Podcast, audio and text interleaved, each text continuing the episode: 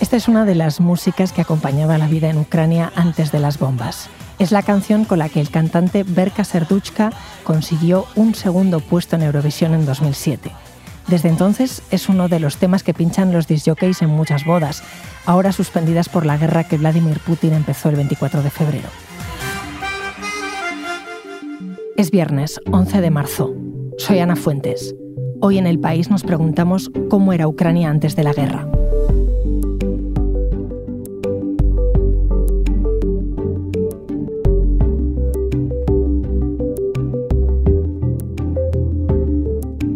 Y para saber qué hacían, a qué se dedicaban, cómo celebraban los ucranios, está aquí Margarita Yakovenko, periodista del país que nació en Ucrania hace 29 años y que lleva aquí en España desde los 7.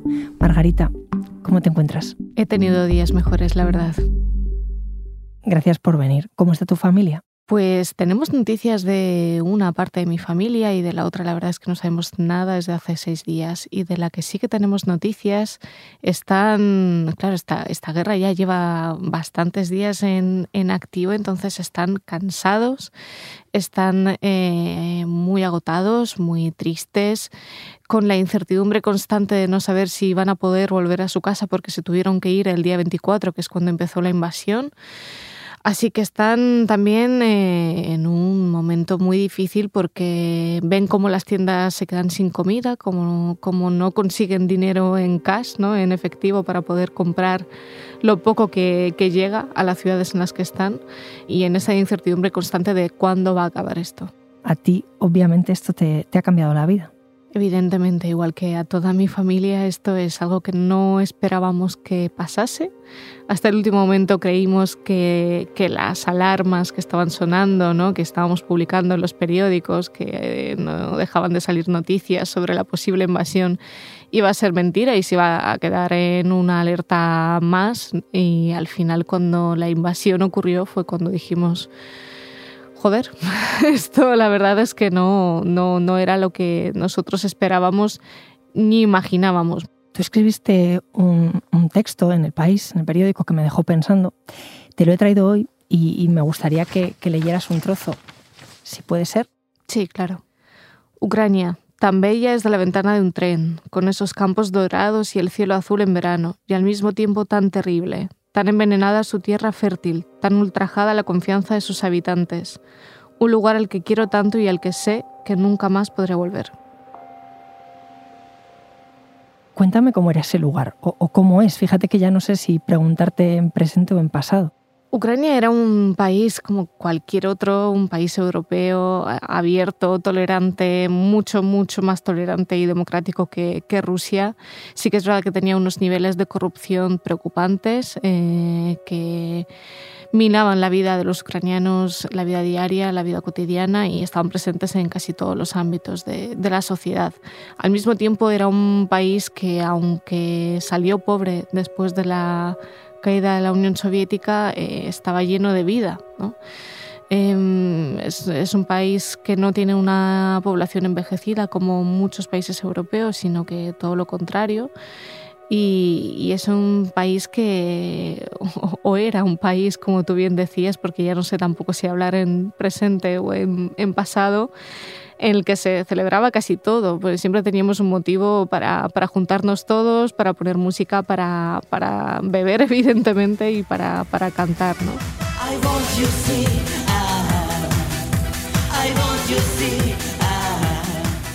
Cuando empezamos a hablar de, de este episodio, de conversar contigo, mm, nos enviaste esta canción que ha sonado al principio, que es muy de celebrar, ¿no? ¿Por, qué es significativa? Eh, tiene sentido porque mm, es una de las canciones que más se, oyen en, en, las bodas en, en, Ucrania, que son eventos muy, muy importantes, ¿no? como en casi todos los países, es un evento de celebración. Y para que nos hagamos una idea, es como, como cuando aquí suena Paquito el Chocolatero en las bodas, ¿no? Suena casi siempre, no es que sea la canción eh, tradicional de las bodas, pero evidentemente es una, una canción festiva. En Ucrania la gente se casa súper joven y la gente tiene hijos muy, muy joven y por eso te decía también que, que es un país joven y lleno de vida. ¿La cantan en ucranio o la cantan en ruso? ¿Y vale para todas las bodas de cualquier religión? Eh, Berka Serdiuchka es un cantante que, tiene tanto letras en ucraniano como en ruso. Entonces hace también un poco una mezcla, porque es que estamos ante un país que es una mezcla. Es un país que usa los dos idiomas indistintamente y sobre todo dependiendo de la región en la que te encuentres, pues se usa más uno que otro. Pero sí que es verdad que vale para todas las religiones. En Ucrania eh, tenemos tres iglesias mm, principales, que es la ortodoxa rusa, que está presente en el este del país, la ortodoxa ucraniana, que está presente en el resto de, de las regiones, y la católica, que está muy presente en todas las ciudades que están al lado de la frontera con Polonia, porque Polonia es un país católico y por la historia que, ha tenido Ucrania, eh, al final pues hay un trasvase de civilizaciones y religiones. ¿no? ¿Tu lengua materna cuál es? ¿En la que tú sueñas o en la que te cantaban las canciones de pequeñita o la de jugar? Mi lengua materna y la lengua que sigo usando en casa es el ruso. Yo soy ruso parlante en, Ucrania, aunque sea, aunque nací ucraniana, igual que mis padres. Nosotros siempre hemos hablado ruso en casa y el ucraniano para mí es la lengua aprendida en el colegio, es la lengua oficial. Eh, aunque nosotros llamamos, tenemos una, otro tipo de idioma que llamamos surzik, que es como una mezcla entre los dos idiomas como el span-english eh, porque usamos una palabra de un idioma y otra palabra de otro cuando hablamos así de forma habitual y en casa. ¿no? ¿Tiene matiz político usar eh, ucranio usar ruso? Si vas a un sitio o te diriges a alguien en, ruso o en ucranio, em, ¿ahí se entiende que hay una intencionalidad? Desgraciadamente ahora sí después de la guerra del 2014, que ya empezó en el, este de Ucrania, y después de las manifestaciones eh, que hubo en el Maidán de, Kiev, em, sí que hay una connotación política constante con el uso de la lengua, el uso de los nombres de las ciudades en un idioma o en otro.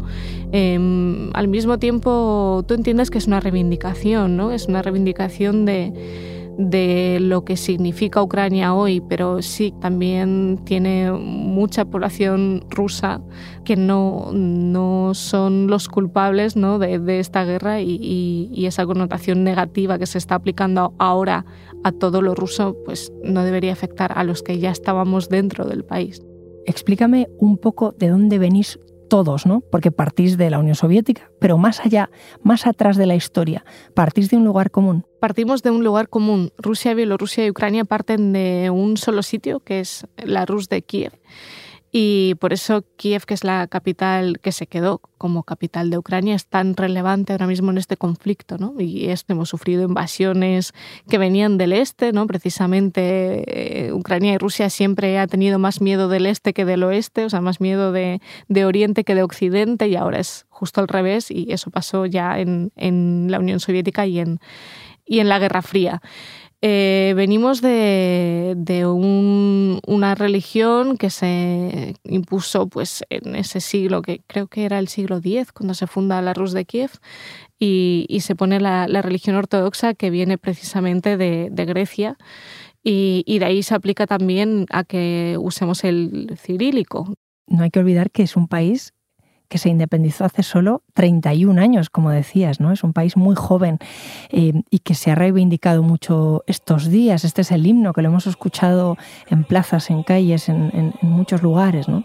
El himno y la bandera ucraniana están siendo una forma de volver a reivindicar esos, esos símbolos nacionales y patrióticos que estaban un poquito olvidados, ¿no? Como tú bien dices, un país que es tan reciente, que tiene tan pocos años, le cuesta construir una historia en tan poco tiempo, una historia común que nos identifique a todos.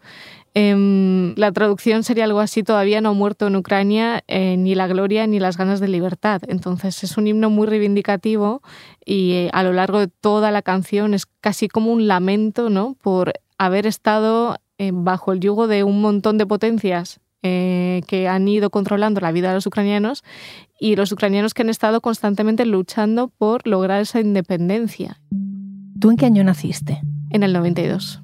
Bueno, entonces no tienes, claro, recuerdo de ese momento de la independencia porque no habías nacido, pero eh, ¿qué te cuenta tu familia? ¿Te cuentan algo de cómo fue? Mis padres eran muy jóvenes, no sabían exactamente qué, cómo interpretar lo que estaba pasando. La independencia de Ucrania no solo fue un momento bonito, también fue un momento traumático, porque a mucha gente se le dijo que el país en el que había estado viviendo tantos años, que era la Unión Soviética, no existía y que ellos como ciudadanos soviéticos tampoco existían más. Entonces tenían que asumir un nuevo rol en el mundo y todavía no sabían qué rol era ese. La perestroika fue un momento no solo bonito a nivel democrático, sino al mismo tiempo fue desgarrador a nivel económico para todo el país. Eh, mis padres acabaron en España precisamente porque sufrimos una crisis tan grave económicamente después de la, de la independencia de Ucrania que tuvimos que irnos de ahí. ¿En qué se notó en el día a día? Eh, hablas de, crisis grave, pero em, ¿hubo más familias que conoces que tuvieron que marcharse porque no había manera de trabajar, por ejemplo? Em, se crearon muchas diásporas ¿no? ucranianas eh, a lo largo de todo el mundo. mis padres perdieron todo su, su, dinero. Un día que se despertaron se dieron cuenta de que todo lo que había en el banco no servía, eran papeles, que, no, que ya con eso no podéis comprar nada. Eh, mucha gente se fue de las, del campo a las ciudades, como ocurrió también en España, porque intentaban encontrar al menos trabajo en, las fábricas, ¿no? porque las fábricas sí que seguían trabajando y funcionando en Ucrania. Por lo tanto, el este de Ucrania probablemente sufrió menos esa crisis porque seguía exportando eh, mucha, mucho acero, mucho metal, mucho carbón, sobre todo a Rusia. Y eso quizá también pues, justifica en parte ¿no? que la mayoría de la población que vive en esas zonas son las que son rusófonas y son las que más cercanas se han sentido a Rusia porque ha sido su negociador o como su país amigo a lo largo de, de todos estos años, incluso en un momento de crisis. Pero tú en tu escrito hablabas de que era una tierra muy fértil también. Sí, lo es, es el granero de Europa como lo conocemos y de hecho ahora estamos viendo también cómo la propia guerra está afectando a nosotros que vivimos en España, está en la otra punta de Europa, no nos podemos llevar más de una botella de aceite de girasol del súper porque precisamente ese granero de Europa está siendo atacado. Y choca mm, la fertilidad también que me cuentas porque uno de los eh, pocos episodios que conocemos de Ucrania, porque, porque somos muy ignorantes, no conocemos prácticamente la historia de tu país, pero eh, es el episodio de la hambruna de los, de los años 30, ¿no? del siglo XX.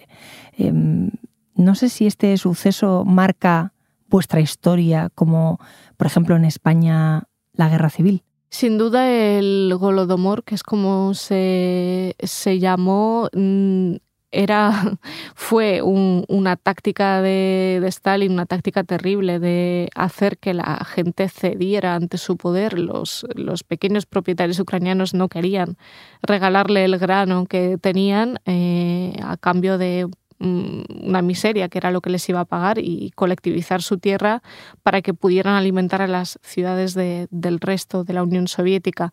Entonces él lo que hizo es eh, encerrar ¿no? Eh, quedarse con ese grano y, y, la gente que estaba viviendo en Ucrania, en el país más fértil de, de, Europa en ese momento, no tenía ni siquiera disponible sus propias cosechas, porque se las quedó él. Em, marca la historia sin duda y al mismo tiempo la gente no estudió en sus libros de historia que, que esto fue una, una cosa que, que fue provocada por el propio líder del país, de la Unión Soviética, sino que se les enseñó que es que ese año hubo muy malas cosechas y por eso la gente pasó mucha hambre. Hello? Good morning, Mr. Goloborodka. Can I connect you with Angela Merkel? Yes, you can connect. Hello. My congratulations. We decided to take your country to the European Union. Oh, fuck! Y este es vuestro presidente, Margarita.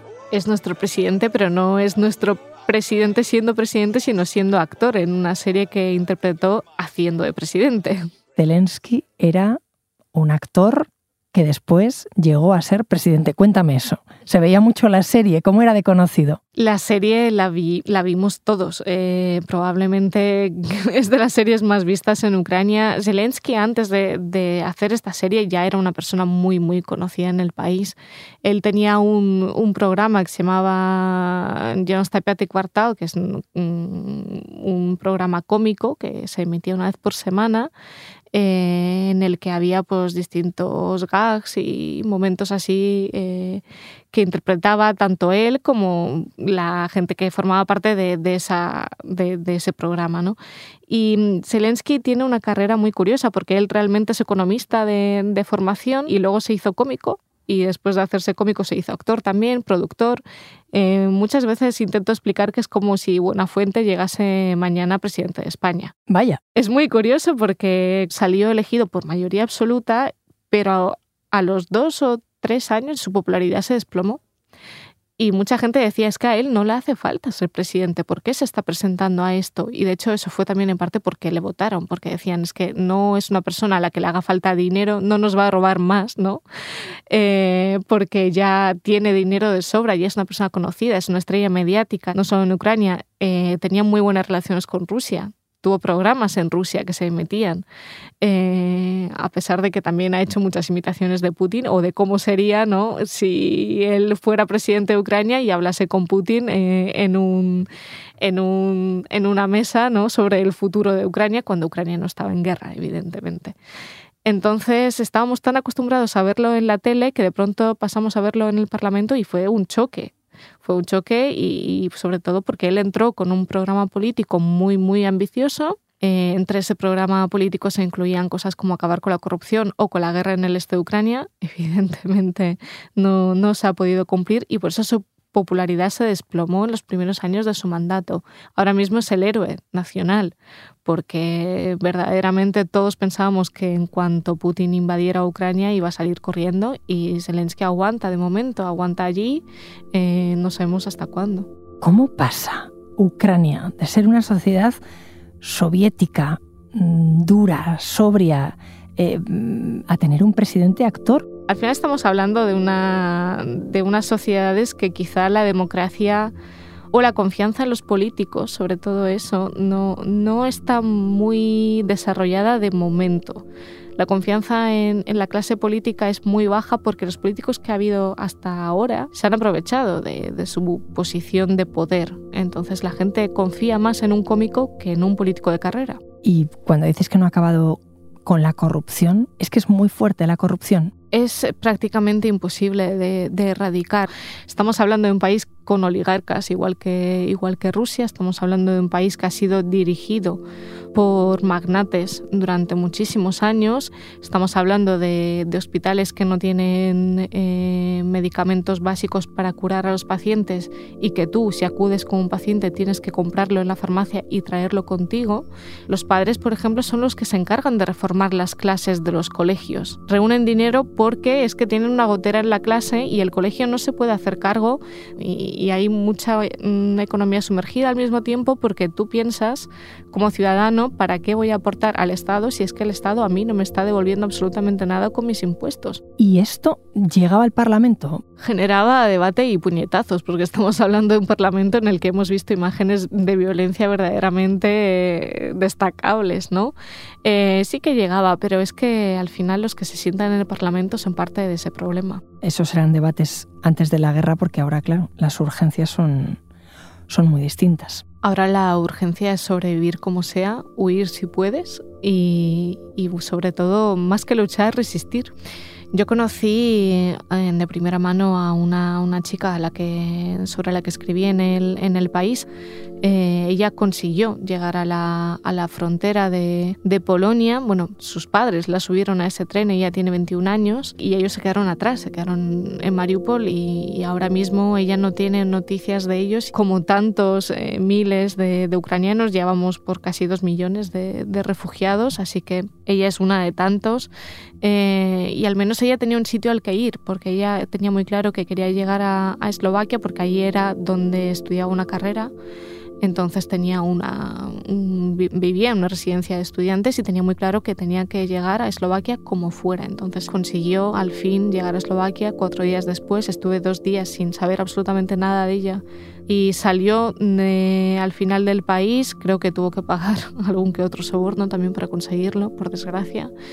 Es muy duro porque luego has dejado gente allí porque los hombres no se pueden marchar, por ejemplo, y es muy difícil volver a hacer vida normal, ¿no? Eso te iba a decir. Desde aquí parece un país en el que solo están quedando los hombres está quedando un país de hombres eh, y un país de, mujeres que también están tratando de combatir de alguna forma, las que no se van, las que suben a sus hijos a un tren y los dejan ir solos, que ese es mm, un drama que, hemos visto en otras migraciones, hemos visto en otros refugiados y lo estamos viendo ahora en Europa.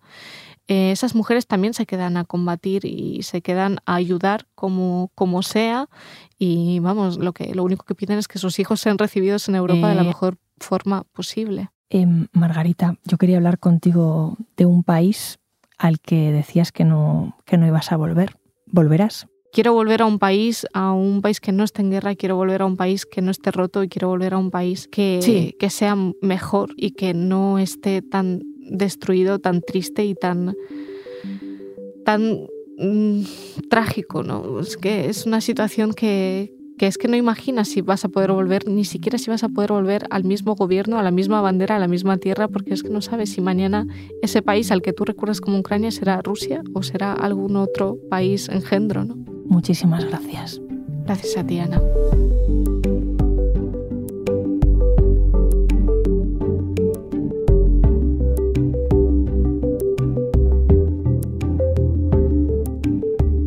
Este episodio lo ha realizado Silvia Cruz La Peña. El diseño sonoro es de Nicolás Chabertidis, la dirección de Isabel Cadenas. Yo soy Ana Fuentes. Esto ha sido Hoy en el País. De lunes a viernes volvemos con más historias. Gracias por escuchar.